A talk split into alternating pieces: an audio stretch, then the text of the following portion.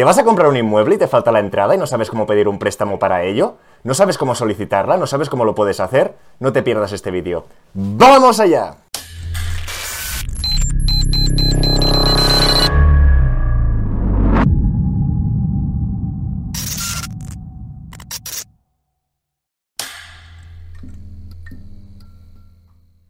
Hola a todas y todos, bienvenidos al Banquero del Pueblo. Para los que no me conozcan, explicaros que llevo máscara porque actualmente trabajo en una entidad financiera y cuando lleguemos a 100.000 suscriptores o antes, nos veremos las caras. Hoy veremos la manera más adecuada de solicitar el préstamo para complementar nuestra entrada o la parte que no nos financia el banco. Empecemos. Hemos realizado diferentes vídeos planteando desde el principio la compra sin ahorros o sin dinero, vídeos que os recomiendo ver para empezar desde el principio. Desde la página principal os vais a listas Habrá varias listas, pero hay una en especial que son hipotecas y compra de piso, financiación, alquiler. Aquí veréis que hay un desplegable donde hay diferentes capítulos. En algunos de ellos podréis ver cómo comprar una vivienda sin entrada, que lo explicamos desde el principio, pero recomiendo los pasos para comprar un inmueble y en general tener un poquito de culturilla o los conocimientos que hacen falta a la hora de comprarse un piso, los pasos, para que no os pongáis nerviosos y para saber en cada momento qué tenéis que hacer. Digo esto porque muchas personas se piensan que cuando piden la hipoteca ya tienen que tener la entrada y se ponen nerviosos para pedir el préstamo o no el préstamo. En este sentido, el préstamo sería lo último a solicitar o a pedir, porque lo más importante es la hipoteca, y lo que queremos es que nos hagan una hipoteca con las mejores condiciones, y una vez tenemos aprobada la hipoteca, para todos aquellos que no lo sepan, se tiene que firmar la FEIN, y desde que tú tienes la hipoteca aprobada, firmas la FEIN y puedes ir al notario pasarán 15 días. Por lo tanto, tranquilos, Primero, eso sí, tenemos que preparar, ver dónde vamos a apuntar o disparar para conseguir ese préstamo complementario, pero en principio lo prioritario es solicitar una hipoteca con muy buenas condiciones. Este préstamo será temporal, de 5, 6, 7, 8 años, y es verdad que también se pagan intereses más elevados, pero como he dicho es temporal. Tengamos mejor o peor condición, el impacto que tendrá sobre la vida de nuestro inmueble no será tan relevante, en cambio, una hipoteca que firmes al 2, al 2,5, al 3, al 3,5, sí que como normalmente serán más años de devolución y el capital que solicitas es más grande, ahí sí que tendrá más impacto. Por lo tanto, lo primero de todo, o el primer punto clave, es organizarnos e ir a buscar las mejores condiciones de la hipoteca. Si os parece, vamos a comentar dos preguntas de dos oyentes que me parecen muy interesantes y después veremos de sacar más conclusiones en este sentido del préstamo. Un anticipo o aclaración antes de empezar. Cualquiera con ratio de evolución suficiente puede tener un préstamo y después solicitar la hipoteca. Pero banquero, si nos acabas de decir que primero tenemos que solicitar la hipoteca. Correcto. Lo que os quiero decir ahora mismo es que después de la crisis cubo inmobiliaria, las dotaciones, es decir, lo que tiene que dotar un banco cuando concede una hipoteca o lo que está autorizado a conceder, se han puesto más estrictos o más duros. Por lo tanto, un banco que concede la hipoteca, en principio, a no ser que tengas confianza con el gestor o lo conozcas muy bien, etcétera, etcétera, etcétera, en principio nunca ese banco te va a poder tramitar un préstamo y la hipoteca a la vez. Otra cosa es que el banco, insisto, que sea un conocido y haya mucha confianza contigo, él mismo justifique que ese préstamo no es para la entrada del piso, que son o para las reformas, o porque te quieres comprar un coche, o porque justamente querías comprarte no sé qué y lo justifiquen ellos de esta manera. Pero en la práctica, en pocas ocasiones, tu propia entidad o banco te va a solicitar esta operación. Como decía, vamos a ver estas dos preguntas y seguimos.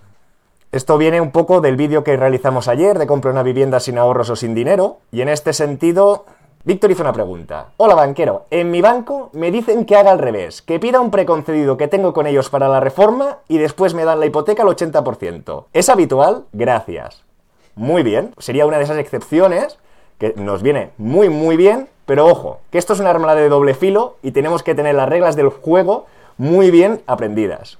La respuesta que le di es un arma de doble filo. ¿Tienes la hipoteca negociada? ¿Es un gestor, subdirector o alguien con cargo? ¿Superarás con la hipoteca y el préstamo el 35% de endeudamiento? Si luchas un buen tipo de interés, es probable que después de constituir el préstamo, el riesgo de la hipoteca suba y tengan que enviar la hipoteca a riesgos. En ese caso se puede complicar. Por eso todas las preguntas previas, para cerciorarte que lo tienen bajo control. ¿Qué le quiero decir en este caso a Víctor? El del banco, muchas veces ni ellos mismos saben lo que pueden aprobar o no pueden aprobar. Y a mí me gusta pensar mal.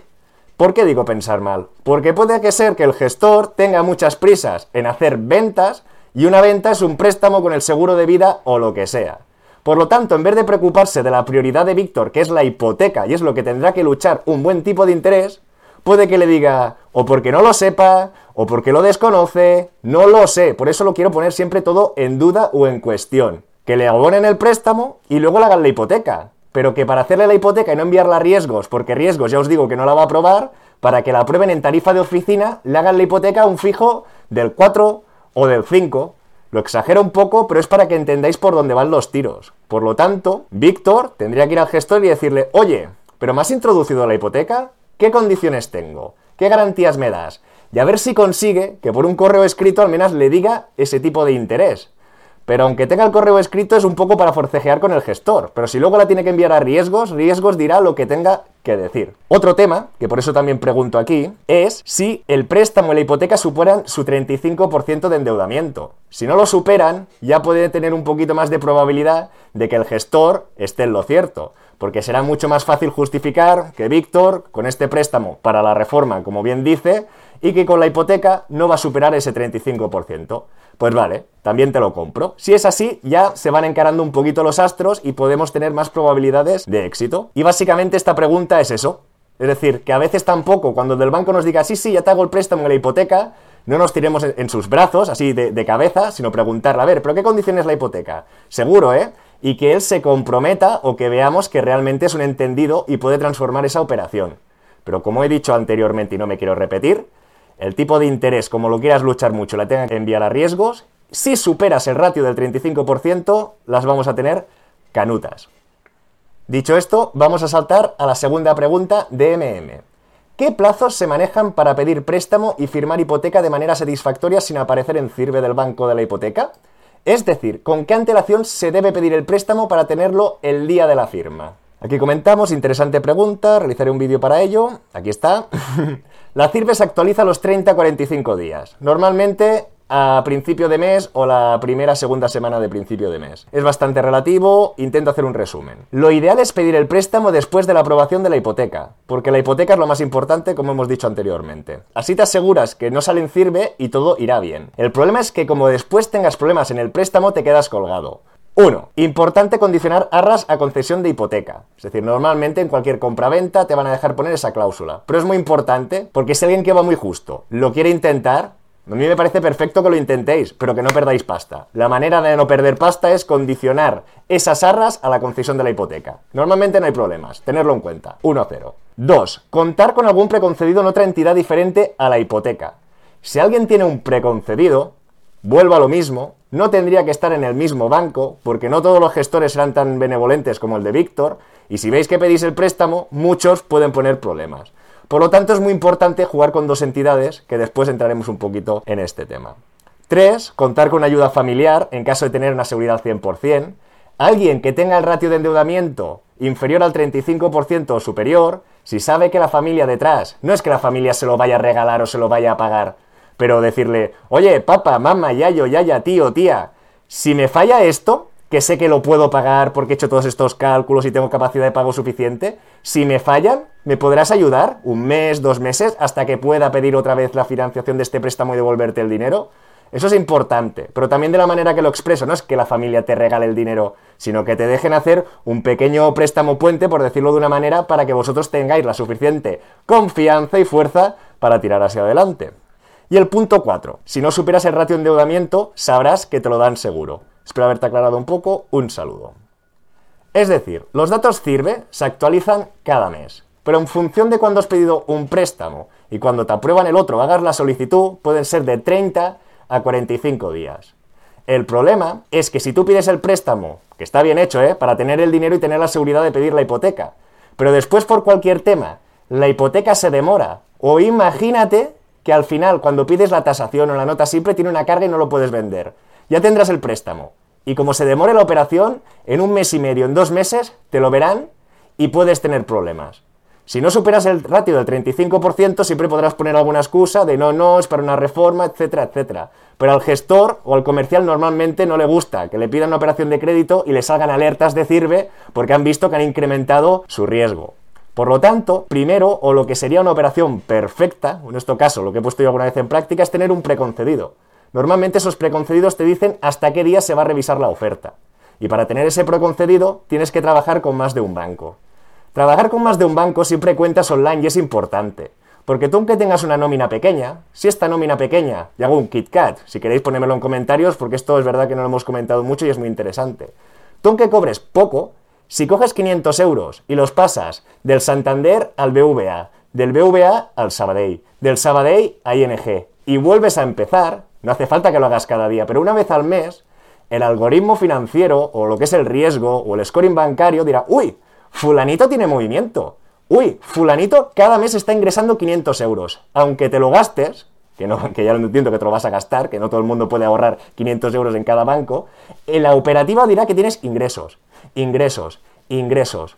Y normalmente, al cabo de 2, 3, 4 meses, los bancos, que ya sabéis que van deseosos de vender y de vender, os ofrecerán ese preconcedido. Ese preconcedido normalmente tampoco tiene las mejores condiciones del mundo, todo de que ING muchas veces me ha sorprendido pero os dará la tranquilidad y la seguridad para ir a pedir la hipoteca y una vez tengáis la hipoteca aprobada que tengáis que pedir la FEIN, ¡pum! pedís el préstamo. De esa manera sabréis que sí o sí no habrá riesgo de que aparezca en CIRBE, de esa manera tampoco tenéis un riesgo de pedir un préstamo que si tiene comisiones de abertura y luego no sale el piso o la casa y lo queréis cancelar, os comáis esa comisión de abertura o comisión de cancelación y sería lo mejor para ir sobre seguro. Si no hay preconcedido, si no hay preconcedido, lo que se tendría que hacer es ir a una entidad bancaria diferente a la de la hipoteca y empezar a tramitar o ver cómo podías pedir un préstamo. Claro, en función del préstamo, no le vas a decir que te vas a comprar una bicicleta de 15.000 o 20.000 euros. Por eso igual tendréis que coger anuncios de internet para pedir que es un coche o directamente pedir un presupuesto de reformas y decir, no, necesito 25.000 euros o 20 o lo que sea para estas reformas. Y como la hipoteca aún no estará concedida, en ese sentido tendréis el ratio de endeudamiento también libre, con lo que le podéis decir cualquier cosa. Sé que puede sonar fácil, no es fácil fácil del todo, sobre todo por el tema de los plazos, sobre todo por el tema de la frialdad para negociar, pero es algo que se puede conseguir. Y como siempre, nadie nace enseñado, es decir, el oficio hace el maestro. Y los podéis tropezar una vez, dos, pero seguro que a la tercera o a la cuarta os saldrá. Y ya para finalizar un poquito este vídeo, y a manera de resumen, Puntos clave, sobre todo dejarme en comentarios si queréis más ampliación, si queréis que comente otros casos, si queréis que comente algunas otras particularidades, que seguro que me he dejado algo por el medio. Pero básicamente aquí tendríamos dos puntos. Uno, tener el preconcedido. Si lo tienes, ver cuándo vence, para tú hacer tus especulaciones. Y si no tienes preconcedido, tendrías que empezar a mover hilos con otro banco diferente al de la hipoteca para ver qué condiciones podrías tener de este préstamo. Y el otro punto clave es saber si superas o no el 35% de endeudamiento. Ya os he dicho que de entrada la misma entidad nos puede hacer los dos préstamos. Pero si no superáis el 35%, habláis con un gestor con confianza, un subdirector, alguien con cargo, que normalmente tiene más experiencia, y os da el visto bueno, o aunque no os dé visto bueno la misma entidad con préstamo hipoteca, sabéis que si no superáis el 35%, ya casi casi podríais ir empezando a mirar el préstamo, porque nunca vais a superar el ratio y no os podrían decir nada. Y como hemos dicho inicialmente, Cualquier persona puede tener un préstamo y pedir una hipoteca. Pero eso sí, que ese préstamo ninguna de las conversaciones se diga que es para dar la entrada del piso. Que se diga que es para una reforma, que fue para un coche, etc. Ok, espero todos vuestros comentarios y preguntas, como os he dicho, y nos vemos con más y mejor. ¡Hasta luego!